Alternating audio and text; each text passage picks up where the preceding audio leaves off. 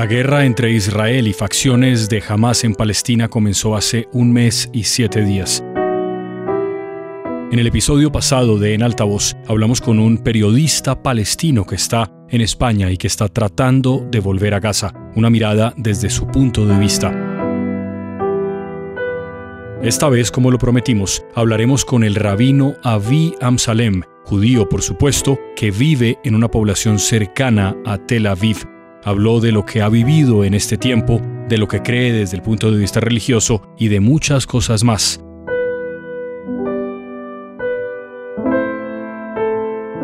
Bienvenidos, mi nombre es Jorge Espinosa.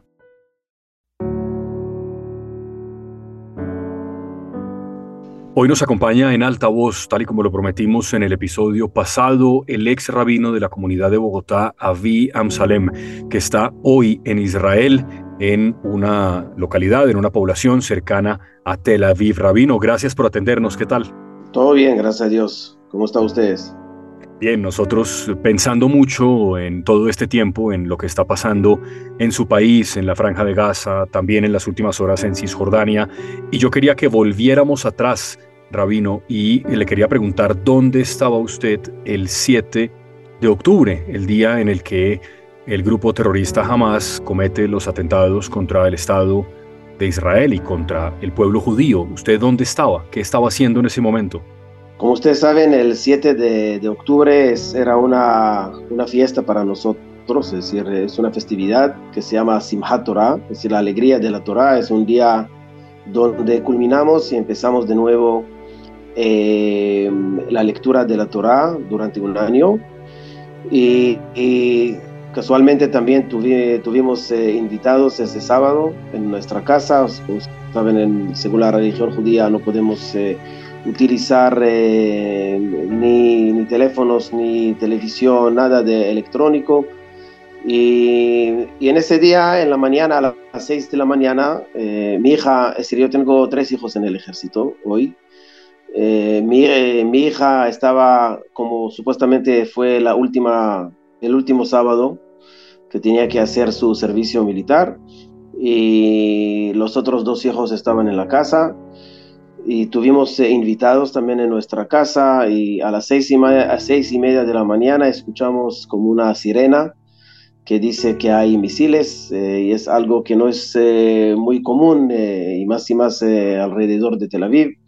Entonces no sabíamos qué está pasando y de repente todo el mundo se despertó, fuimos al, a un refugio eh, que tenemos en la casa eh, y ahí nos quedamos.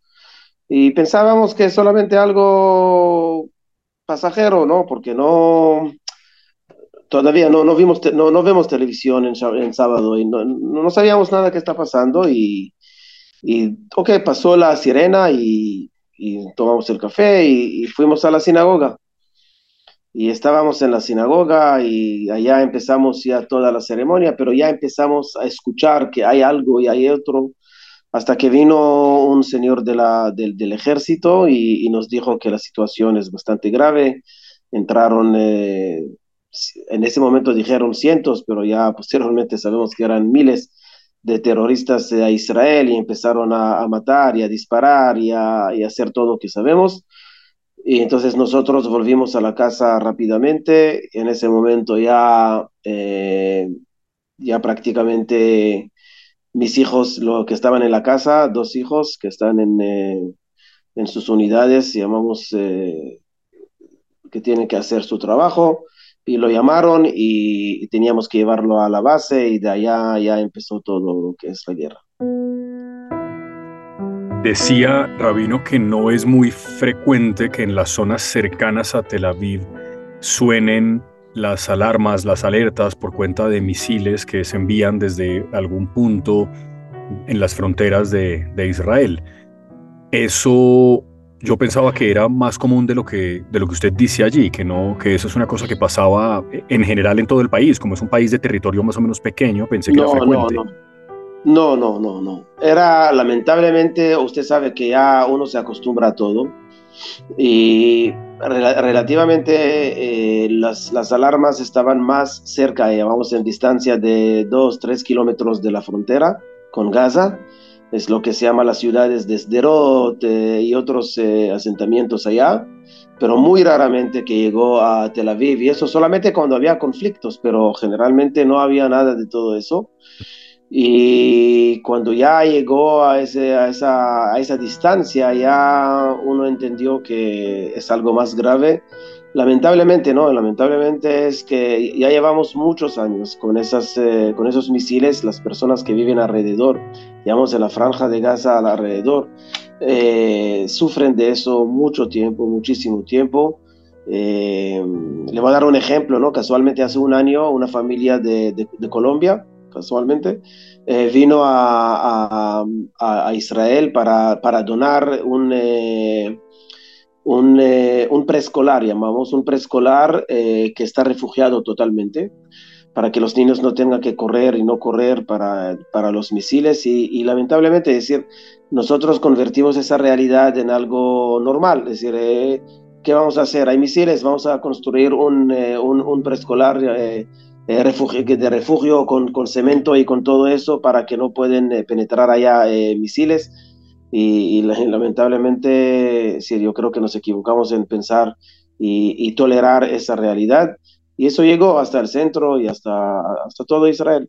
Sí, una de las, una de las cosas que, que usted acaba de mencionar allí es precisamente un poco el objetivo de estas dos conversaciones. En el episodio pasado hablamos con un joven palestino que estaba en España que está tratando de regresar a Gaza, pero obviamente en estas circunstancias todo ha sido pues mucho más difícil y, él también decía algo parecido, uno termina casi que acostumbrándose a todo.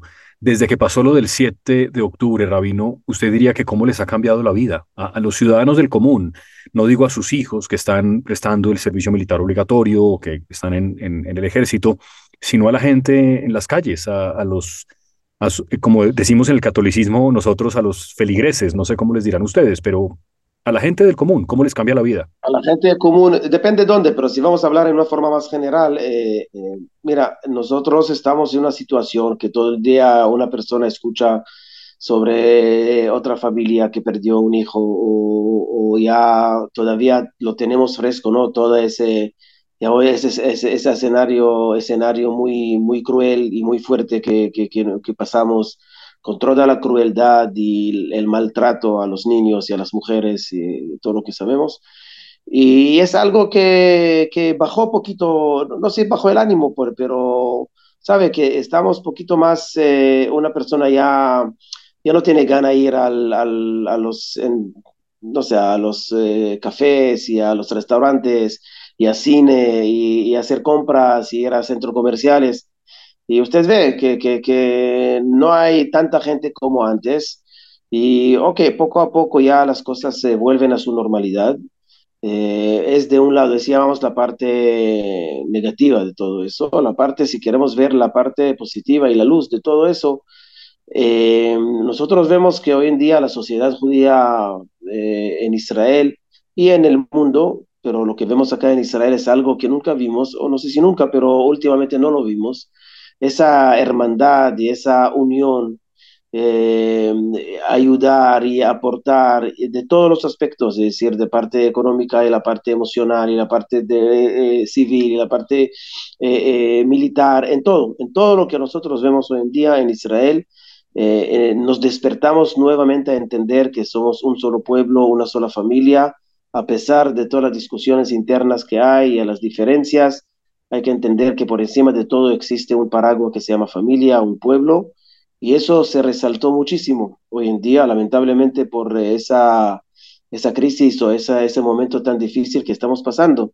Pero es algo que, que uno lo ve en la calle con banderas, gente en la, con, con, banderas y ayudando, y, y, y, de todo, de todo, de todo, que, que uno puede ver esa, esa, no sé cómo decirlo, como esa unión eh, y, y, la ayuda social y la, y la, y la responsabilidad mutua que hay internamente en el pueblo de Israel. Y, y juntos vamos a tratar de, de, superar todos los conflictos y con favor de Dios vamos a, a pasar todo eso.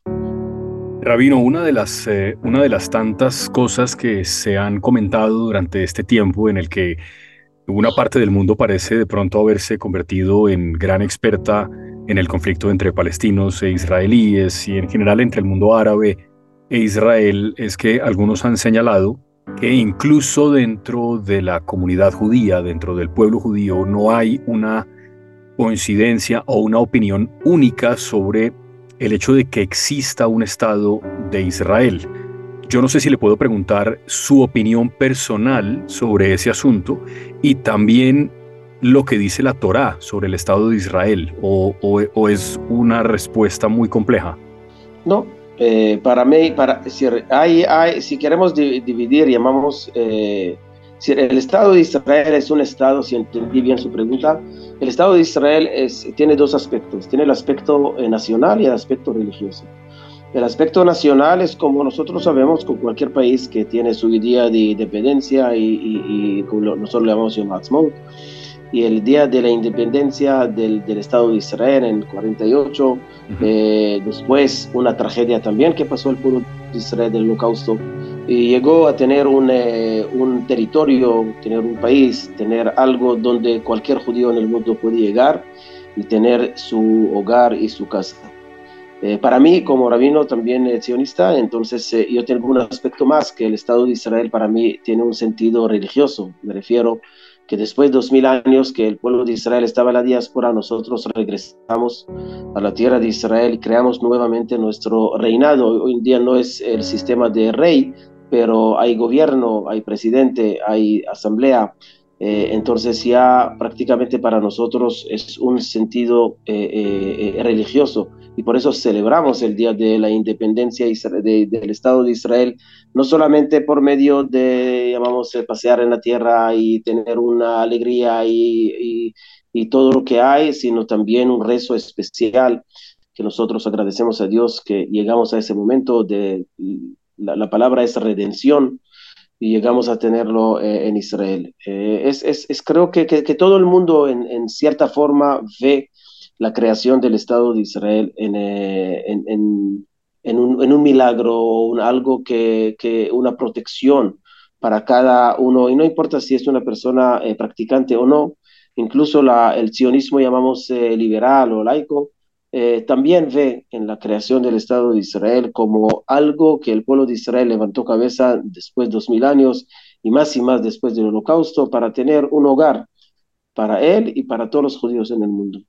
Tal vez se lo pregunto, Rabino, porque sabe usted que han circulado a través de redes sociales imágenes de todo tipo de cosas y posiblemente una de las imágenes que más ha circulado es la imagen de los jaredíes, los ortodoxos eh, que tienen, por ejemplo, banderas en las que se lee la palabra o la frase Free Palestine. Y yo entiendo que incluso mucho antes de esto, ellos en particular creen que el Estado de Israel no es necesario y por eso le preguntaba por su aspecto religioso. Eh, sí, hay dentro de la, vamos, del, de la parte religiosa, eh, hay una discusión, sí, hay una discusión ideológica. Eh, si nosotros, por eso dije anteriormente que yo, para mí, el, Estado de Israel tiene un aspecto religioso teológico.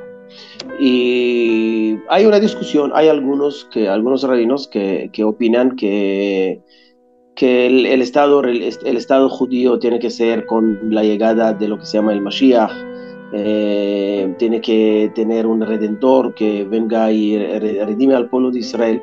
Si yo respeto esa opinión, no comparto, pero respeto esa opinión. Yo eh, fui educado, llamamos, en una tendencia un poquito diferente, en la parte que, eh, que veo al Estado de, a la creación del Estado de Israel como eh, una, una etapa más en el comienzo y el proceso de la redención. Si uno de los rabinos que, yo digamos, eh, fui educado de acuerdo a sus opiniones eh, y sus pensamientos, llamaba que el Estado de Israel es el trono de Dios en el mundo. Es decir, la única forma de Dios para poder reflejar como rey en ese mundo es por medio del Estado de Israel, porque el Estado de Israel representa a la nacionalidad no solamente a un judío en particular, sino una nación.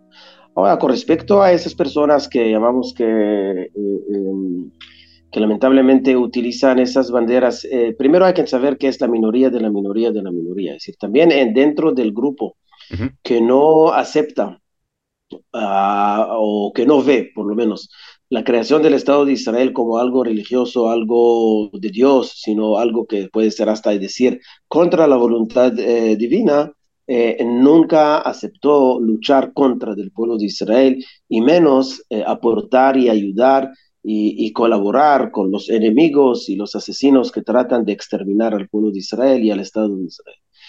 Eh, hay un grupo pequeño, muy, muy pequeño, que también fue, llamamos, dentro de su, llamamos, pensamiento, también fue, vamos a decir, expulsado o apartado de ellos, porque para decir que ellos no están de acuerdo con esos, con esos pensamientos, y yo creo que, que, es decir, eso no tiene ninguna base religiosa, ninguna fuente que le puede justificar su, su actitud de poder eh, levantar, llamamos unas banderas que dice Free Palestine eh, eh, contra del pueblo de Israel. Ellos pueden, si quieren, no sé, visitar o, como quieran, yo respeto lo que ellos piensan, pero hacer algo activo eh, contra del Estado judío, contra del pueblo de Israel y ayudando a, asesinos, yo creo que es algo que es muy, muy lejos de lo que es la religión judía. Y sobre, sobre eso de la religión judía, en el catolicismo está muy presente una frase que incluso después fue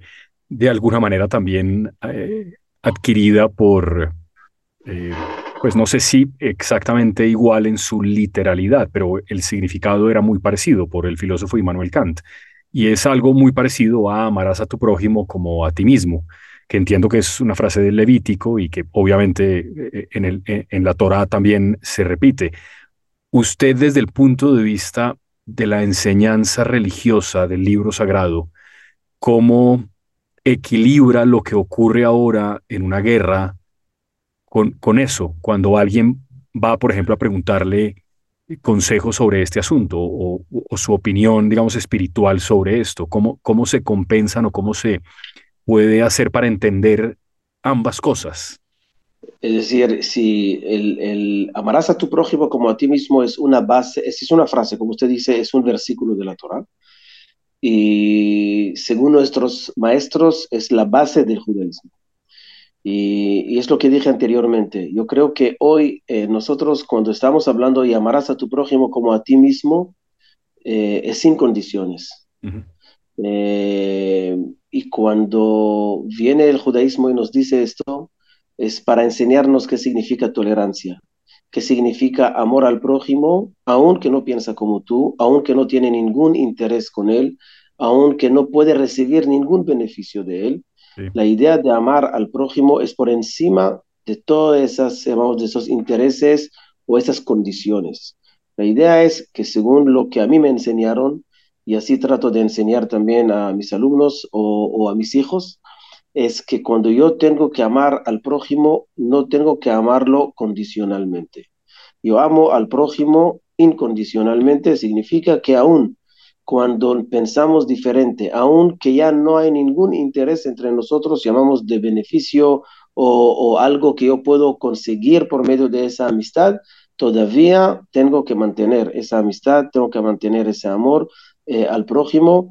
Y, yo creo que es algo que, nos, como, como, mencioné anteriormente, lo que vemos hoy en día en, en, en, la guerra. Es decir, algo, yo casualmente el sábado hablé eh, eh, en una sinagoga y, le dije, eh, hay que entender, es decir, lo, lo, lo, lo, básico en el judaísmo y lo que tenemos nosotros que fortalecer hoy en día y es el respaldo de los civiles que podemos dar a los soldados es lo que es el amor al prójimo, la unión, la armonía. Y le dije que si no hay nada, decir, yo, yo creo que ah, cada cosa tenemos que analizar. Y cuando yo veo hoy en día la batalla y, y la, la el, acuerdo y la, y, la combinación, llamamos, entre todos los, eh, las partes del ejército, es decir, la parte de los aviones y los, que, y los tanques, y, es decir, todas las partes del ejército hoy en día es algo que no vimos en otras guerras o en otros conflictos, trabajan con una armonía que nunca vimos. Y, obviamente que eso va más lento, pero vemos algo y, para mí, yo le dije al, público, le dije, para mí es un reflejo muy importante que cuando hay armonía y respeto internamente en los civiles y en el pueblo judío, hay reflejo también en lo que nos representan en la guerra, que son los soldados y el ejército de Israel. Y por eso para nosotros eh, eh, el amarás a tu prójimo como a ti mismo es muy básico, muy importante, y es lo que tenemos que trabajarlo, a pesar de las diferencias y de los, llamamos, de las discusiones internas que hay. Claro, pero en esa frase uno supondría, Rabino, que el pueblo palestino también es otro prójimo, ¿no? Claro, hay que entender. Nosotros acá, si usted preguntará, yo, eh, yo vivía antes de ir a, a, Venezuela, yo vivía lo que se llama hoy en día territorios ocupados, ¿ok? Y yo vivía con los árabes. Y yo vivía antes que entró, llamamos la identidad palestina, como se llama, o, y, después. Y yo hablo con ellos. Y hoy en día tiene que saber que los, los árabes que, viven, que viven acá en Israel tienen los derechos que no pueden recibir en ningún otro país árabe. Ahora, obviamente que nosotros, y amarás a tu prójimo como a ti mismo, incluye también a los palestinos. Obviamente que nosotros queremos a cada uno siempre y cuando no corre riesgo para mí. Es decir, si yo voy a la calle, si usted va en la calle y de repente viene un eh, asesino y saca una pistola o saca un cuchillo y quiere, Dios no quiera, matarte, uno no va a decir, mira, eh, está escrito y amarás a tu prójimo como a ti mismo, entonces te tolero y te respeto. No, tú sales a defenderte, porque en la misma Torah que dice amarás a tu prójimo como a ti mismo, en la misma Torah te dice que cuando hay alguien que viene con la intención de matarte, adelántalo y proteja tu vida. Defienda tu vida. Entonces acá hay que entender que ninguno le gusta ahorita ir a la guerra y, enfrentar o, luchar contra de los palestinos. Ninguno lo quiere. Lo contrario, lo que nosotros queremos, usted sabe que nosotros durante años el Estado de Israel está dando gasolina, está dando electricidad, está dando eh, eh, eh, todos los servicios civiles que no es bajo nuestra responsabilidad, porque ellos supuestamente tienen su eh, eh, eh, presupuesto que tiene que hacerlo, pero no importa, porque el Estado de Israel quiere que los palestinos vivan bien en, en Gaza o afuera. Entran miles de palestinos todos los días antes del, antes del conflicto a trabajar en Israel. Es decir, todo que nosotros podemos hacer como país, hacemos para el bienestar pero obviamente como cualquier otro país que quiere dar derechos a sus ciudadanos, también tiene, cada ciudadano también tiene obligaciones. Y la obligación fundamental es no ir contra del país donde él vive y menos hacer algo agresivo o eh, eh, violento contra de otra persona o de país mismo. Y por eso yo no veo ninguna contradicción acá. Eh, en esos dos aspectos o dos, dos, dos frases. Y por eso, incluso los palestinos, nosotros lo vemos obviamente como seres humanos que reciben y tienen que recibir respeto y amor. Pero cuando ya lamentablemente llegamos a un punto donde una persona quiere matarte, entonces obviamente si una persona normal y una persona correcta y moral necesita defenderse, para no dejar que lo maten.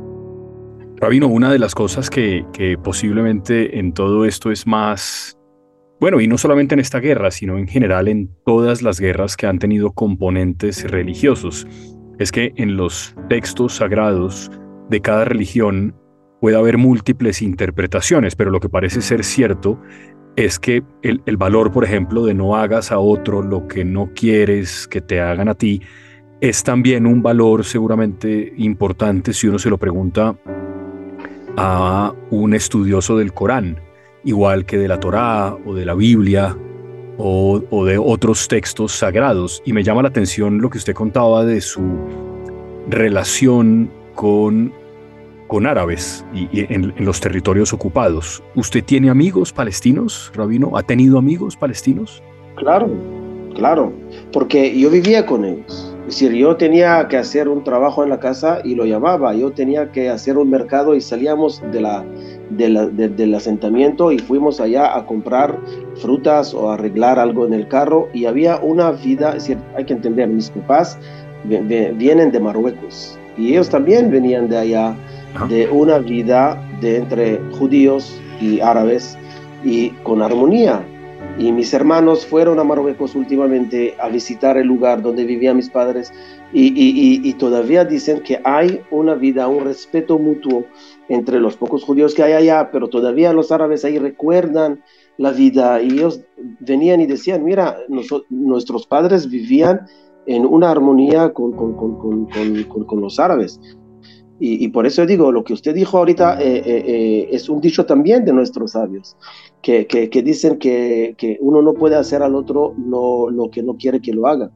Y, y, yo creo que es exactamente sobre eso está basado. Usted sabe que en, en, los escritos está escrito que no puede maltratar al extranjero, así dice la Torah. Sí, no puede maltratar al extranjero, por extranjero tú fuiste. Es decir, acá viene el judaísmo y dice, mira, tú durante mucho tiempo fuiste extranjero en muchos países. Obviamente la Torah está hablando cuando nosotros estuvimos en Egipto. Y a pesar que en Egipto había esclavitud y todo eso, a pesar de todo eso, viene el judaísmo y nos dice, no podemos ser ingratos, tenemos que ser agradecidos. Y por eso siempre tenemos que recordar, durante muchos años vivíamos en Egipto y nos recibieron. Entonces, cuando viene una persona a vivir extranjera en Israel, respeta, respétala, recíbala. Y, por eso, obviamente que nosotros queremos hacer todo eso. Y si, si usted va en Israel hoy en día, en los lugares, en los puestos de trabajo, es decir, hay una cantidad gigante de árabes eh, israelí, por ejemplo, que trabajan en muchos puestos. Y cuando usted va a otras, otros lugares que vienen árabes de afuera, también vienen a trabajar. Y si ninguno acá cerró la puerta a uno solamente por ser árabe o palestino. Lo único que eh, eh, cierra, vamos a decir, la puerta, solamente motivos de seguridad, como cualquier otro país que hace. Y, por eso yo digo que nuestro, nuestro, nuestra religión está basada sobre esto. Está basada sobre amor al prójimo, está basada sobre respeto al extranjero y, es lo que uno tiene que hacer. Rabino, de manera que si entiendo bien, obviamente para, para usted la famosa e inalcanzable todavía frase de que habría que volver a los tiempos en los que los pueblos convivían pacíficamente con la creación de dos estados, el Estado de Israel y el Estado de Palestina. ¿A usted esa idea, digamos, abstracta por ahora, le parece una idea sensata? ¿Está de acuerdo con ella? No, otra vez, porque acá ya entro a, puntos, llamamos, ideológicos. Es decir, la pregunta es, si usted me pregunta qué opino yo sobre el territorio, digamos, la tierra de Israel. Es decir, si yo ahorita voy, si mañana la comunidad argentina eh, viene y, dice al, no sé, al gobierno argentino, vamos a decir, hay, hay 300 mil, 300 mil más o menos judíos, creo más o menos. Ellos vienen ahorita y dicen al, al, gobierno de Argentina o al presidente, le dicen, mire señores, nosotros queremos que, no sé, la, la, la, calle 11, si no me equivoco, así se llama, en, en Buenos Aires, yo quiero que sea eh, no sé, un país aparte. Uno dice, mire, señores, ustedes quieren vivir acá con mucho gusto, no hay ningún problema, pueden vivir tranquilamente en, eh, en, en, Argentina, pero, pero bajo las condiciones de Argentina, ¿no? La, la, la, idea es que cuando nosotros venimos, veníamos acá, venimos acá a Israel y, y regresamos después de dos mil años, entonces ninguno expulsó a nadie, es decir, cuando nosotros en 48 recibimos la parte de la división de la tierra de Israel, entonces obviamente ah, había una división de los de, de, que, que, que, nos dieron una parte, la otra parte a los árabes, eh, lamentablemente empezó una guerra, porque ellos no aceptaron, pero para, para hacerlo más, más eh, preciso, la idea es que cualquier árabe que quiere vivir acá en Israel, no hay ningún problema, le van a respetar cualquier, cualquier ley, cualquier religión, cualquier eh, eh, tradición y ninguno va a imponerse para que él cambia o se convierta, vamos a decir. No, no, no hay nada de todo eso. Entonces, es, es, uno. Y dos, la parte de que usted dice ahorita, dos, eh, eh, dos estados, eh, ahorita, ¿quién va a ser, dónde va a ser la capital? Es decir, hay, hay, hay, que entrar acá a muchas discusiones, pero no solamente prácticos, sino aquí entramos ya a la parte teológica, espiritual, religiosa, cómo yo veo la tierra de Israel y el Estado de Es, es evidentemente un asunto muy complejo. Yo tal vez preguntaba si en los territorios en los que hay una enorme presencia palestina, en Gaza, en Cisjordania, incluso en Belén, evidentemente en una zona grande de Jerusalén, si eh, para ustedes es posible que ellos tengan un Estado palestino que sea independiente y que puedan vivir en paz junto a ustedes, pero evidentemente entiendo que sobre el terreno eso es más complejo para, para ambos pueblos, ¿no?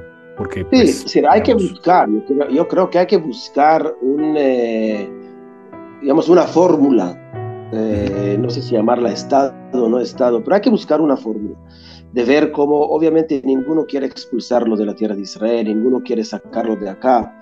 Eh, hay que ver solamente eh, que tengamos como un compañero de verdad, que podemos hablar con él y podemos confiar uno en el otro y podemos vivir, como usted dice, en paz uno al lado del otro. Hay 500 mil judíos, hay que entender, en en, en, los territorios hoy en día.